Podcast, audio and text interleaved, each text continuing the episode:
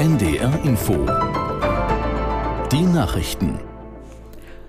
Um 9.31 Uhr mit Claudia Drews. Nach der tödlichen Messerattacke in Paris hat Frankreichs Präsident Macron den Angehörigen des Opfers sein Beileid ausgesprochen.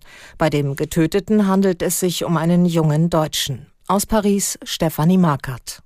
Die Begleiterin wurde nicht angegriffen, weil ein Taxifahrer sich in die Szene einmischte und den Angreifer in die Flucht trieb. Der verletzte einige hundert Meter weiter einen etwa 60-jährigen Franzosen mit einem Hammer in Augenhöhe. Der Angreifer selbst wurde festgenommen. In einem Bekennervideo, das jetzt geprüft wird, sieht man den mutmaßlichen Täter mit dunkler Mütze. Darin erklärt er, den Mord an unschuldigen Muslimen etwa in Palästina und Afghanistan rächen zu wollen. Der Angreifer ist Franzose, Sohn iranischer Eltern. Er saß wegen anderer Anschlagspläne bereits jahrelang im Gefängnis, war als islamistischer Gefährder gelistet und in psychiatrischer Behandlung, die aber wohl zuletzt abgesetzt worden war. Bei der Weltklimakonferenz in Dubai wird heute über die Gesundheitsgefahren durch den Klimawandel gesprochen. Es ist das erste Mal, dass eine Weltklimakonferenz sich diesem Thema widmet. Studien warnen davor, dass vor allem Krankheiten durch Mangelernährung zunehmen. Aus Dubai Anna Osius. Studien zufolge werden im Jahr 2050 aufgrund der Erderwärmung fünfmal mehr Menschen aufgrund von extremer Hitze sterben als heute. Die Weltgesundheitsorganisation WHO warnt zudem bei steigenden Temperaturen vor einer zunehmenden Ausbreitung von Mücken, die Malaria oder das Dengue-Fieber übertragen. Um einen Klimawandel mit katastrophalen Folgen abzuwenden, hatte die Weltgemeinschaft 2015 im Pariser Klimaabkommen eigentlich vereinbart, die Erderwärmung möglichst auf 1,5 Grad zu begrenzen. Angesichts weiterhin zunehmender Treibhausgasemissionen steuert die Erde derzeit allerdings auf eine Erwärmung von fast drei Grad zu. Nach dem heftigen Wintereinbruch in Südbayern normalisiert sich die Lage langsam. Der Flughafen München nahm heute früh seinen Betrieb wieder auf. Es werde aber weiter zu Einschränkungen kommen, hieß es. Viele Starts und Landungen könnten auch heute nicht stattfinden. Auch im Zugverkehr gibt es noch Probleme. Laut der Bahn fahren bis auf weiteres keine Züge den Münchner Hauptbahnhof an. Außerdem müsse noch bis morgen auf zahlreichen Strecken mit Ausfällen und Verspätungen gerechnet werden. Auf den Philippinen sind bei einem Bombenanschlag mindestens drei Menschen getötet und zahlreiche weitere verletzt worden.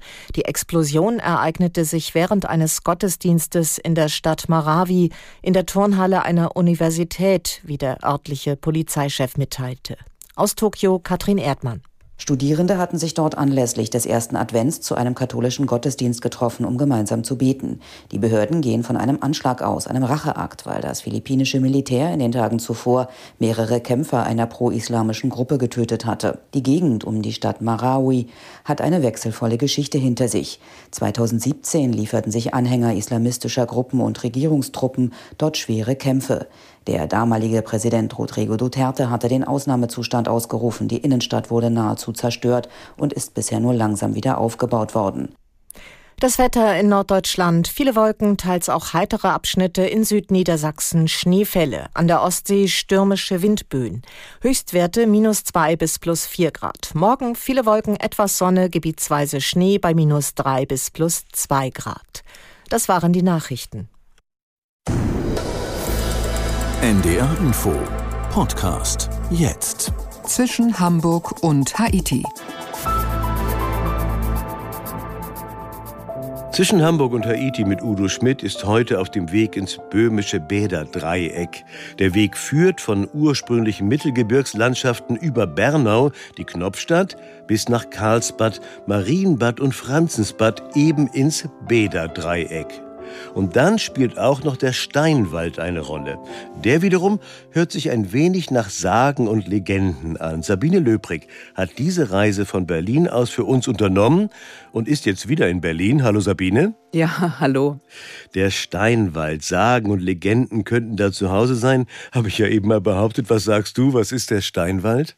Naja, mit den Sagen und Legenden liegst du natürlich ganz richtig, denn tatsächlich gibt es eine ganze Menge von diesen Sagen, die mit dieser Landschaft verknüpft sind. Da geht es um